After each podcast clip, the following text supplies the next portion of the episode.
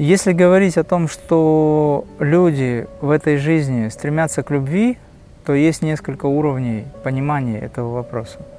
Самый простой – это отношение друг к другу с точки зрения морали, этики, нравственности. Это тоже форма любви. В реальности любовь – это очень объемное, очень емкое, очень высокое понятие. Но если говорить о том, что такое любовь среди обычных людей, то это отношения, выраженные как уважение, признательность, это постоянная тяга, либо привязанность. В моем понимании привязанность устраняет понятие любви.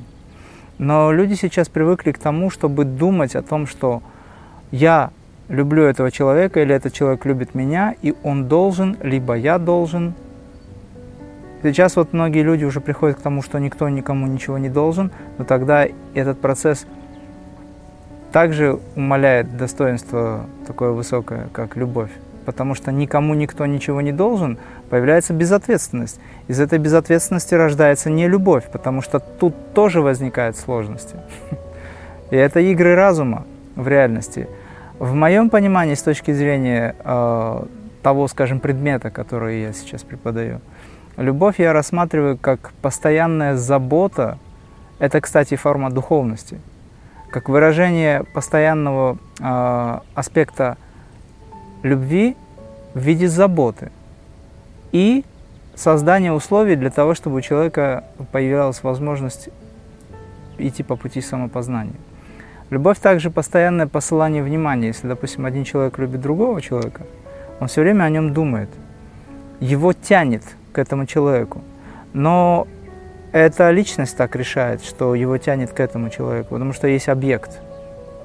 Есть желание увидеться с кем-то, есть желание быть возле кого-то и так далее. Есть любовь, допустим, духовная к учителю, к Богу в первую очередь. Есть обычная человеческая любовь, любовь к мужчине к женщине. Это постоянное ощущение чувства э, скучания, да, вот люди говорят, вот люблю, скучаю, не могу, вот есть такие слова. А по сути они не до конца понимают, что это за чувство. Любовь должна окрылять, должна создавать творческий, э, скажем, аспект в жизни, да, то есть человек, который любит, он одинаково любит все, по идее. Но кто-то в нем это спровоцировал. Так вот, любовь – это постоянное посылание внимания к какому-то объекту.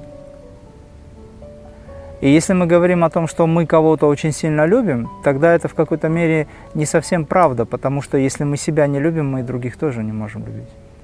Если мы не понимаем, как мы к себе относимся, как мы можем понять, э, как относиться к другому человеку. Но оно где-то за пределами ума возникает. Допустим, человек не понимает, но вот он любит. Тогда надо задать себе вопрос, действительно ли это любовь, либо это привязанность либо это желание исполнить желание ради самого желания, а по сути человека никто не любит, просто хочется реализовать какие-то желания. А если, допустим, человек по-настоящему любит, он начинает смотреть на других, он тоже испытывает чувство любви, расслабленности, радости внутренней. То есть я вот все сейчас это все в кучу собрал, по сути, и попробуйте разобраться, где в этом любовь на самом деле. А может быть, это любовь, когда вы сострадаете с элементом жалости, либо вы сожалеете с элементом сострадания. Это тоже форма любви. Это очень емкое, очень объемное, как я скажу, говорил уже до этого, и достаточно непонятное слово, по большому счету, потому что это переживание, одно слово ничего не дает. Мы говорим любовь, любовь нужно любить и так далее. Научите любить человека, который никогда этого не испытывал. Если ребенок, допустим, родился и его не воспитали, не дали ему чувство любви и добра, как он будет любить? Как сделать так, чтобы эта любовь пробудилась в нем? Здесь требуется очень мощная трансформация, поэтому, а, когда говорят, что такое любовь, в моем понимании, любовь – это не просто слово, это переживание, постоянное переживание излучения добра, какого-то ощущения, заботы, постоянного, скажем, посылания этой энергии которая выражает себя как благость. Ну а если говорить, что есть любовь двух людей, то в моем понимании само ощущение любви, переживание – это божественное чувство. Как я вот в некоторых роликах уже говорил, что два человека друг друга любят. Они думают, что они любят друг друга. На самом деле они оба переживают единое чувство, которое им Творец дал в жизнь. Их объединила эта энергия. Мы сейчас не говорим о химии, Мы говорим о переживаниях за пределами просто обычного, скажем так, психофизического аспекта или реакции тела. Потому что на самом деле химический состав тоже меняется в теле. Проще говоря. То есть это моменты реакции, они как бы на физическом плане выражают себя, но все же это рождается в астральном плане. И если убрать это чувство Творца, который дал, который дал это чувство двоим, останутся просто два человека. Куда делось это чувство? Любовь была и потом прошла. Поэтому любовь также можно переживать в состоянии единства двух в направлении достижения одной цели. По большому счету, интенсивное горение огня может снизиться до просто обычного пламени, да, либо до минимума, пусть даже угли. Был яркий костер, большой костер, потом он снизился, этот аспект горения, остались одни угли. Но угли это тоже огонь, это форма огня, только в меньшей степени. И вот эти угли, это может быть выражение как э, аспект уважения и преданности души душе.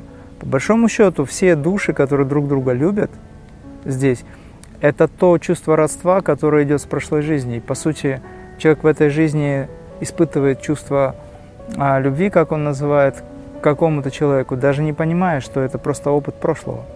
А потом, когда люди живут вместе, эта интенсивность снижается, и получается, что у них любовь пропадает. Они говорят, вот было все нормально, год, два, три, там, пять, а потом все исчезло. Полюбил другого человека. Но это просто связи, прошлые связи, которые возникают в силу кармических особенностей, определенности пути, да, судьбы. И человек встречает другого человека, любил этого, потом любит другого и так далее. А по большому счету ведь люди должны стремиться к единому восприятию этого чувства. То есть мы можем и даже необходимо научиться дарить эту энергию всем, абсолютно всем. Я говорю энергию, чтобы было понятно, что это излучение. Без каких-либо э, разделений, в состоянии единства и двойств, недвойственности. То есть это постоянное излучение в объективном состоянии, когда вы просто любите и в этом видите Творца. По большому счету это высокий аспект любви безусловность. Но если вы любите кого-то конкретно, потому что у него красивый нос или губы или глаза, здесь в этом ничего плохого нет. Ум разделяет всегда. Например, в концепции дао или йоги ситхов, допустим, там вообще нет понятия некрасивого или неправильного, потому что у этого совершенного, абсолютно проявленного Творца ничего некрасивого нет. Но ум разделяет, это красиво, это нет. Здесь вот он был такой, раньше он был хороший или она, а теперь он изменился, раздобрел.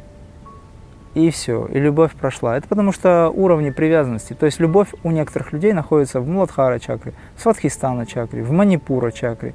Есть даже в Анахата чакре, в сердечном центре. Но она с обидой, потому что эта чакра, с другой стороны, это античакра. Ну, я шучу, я имею в виду, что качества ее высокие, возвышенные, но другая сторона медали может быть обида, какие-то проблемы.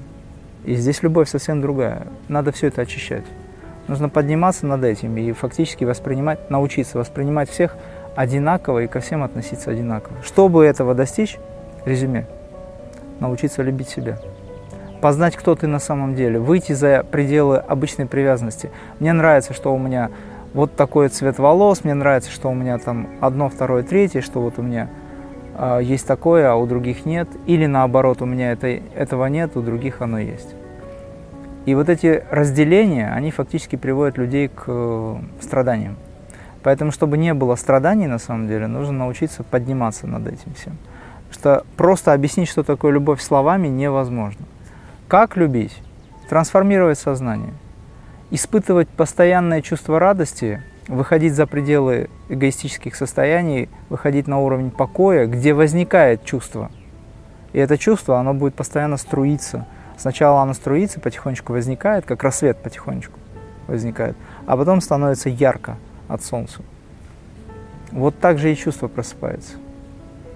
Это перерывы как говорится, возникающие перерывы между тем, что любовь появляется и исчезает, появляется и исчезает, между ними есть дистанция определенная, как бы качели раскачиваются. Но наступает момент, когда яркая вспышка, она надолго задерживается. Потом она гаснет, но вы никогда не теряете этот аспект. Оно остается тихой радостью внутри, и тогда вы просто любите. Без того, чтобы желать, чтобы вас любили. Это состояние мастеров, когда они просто излучают любовь. Им не разно, без разницы, кто к ним приходит. Они не оценивают человека. Безоценочное видение или взгляд на жизнь. Отсутствие суждений – вот это есть настоящая любовь, когда нет суждений, когда мы не сравниваем.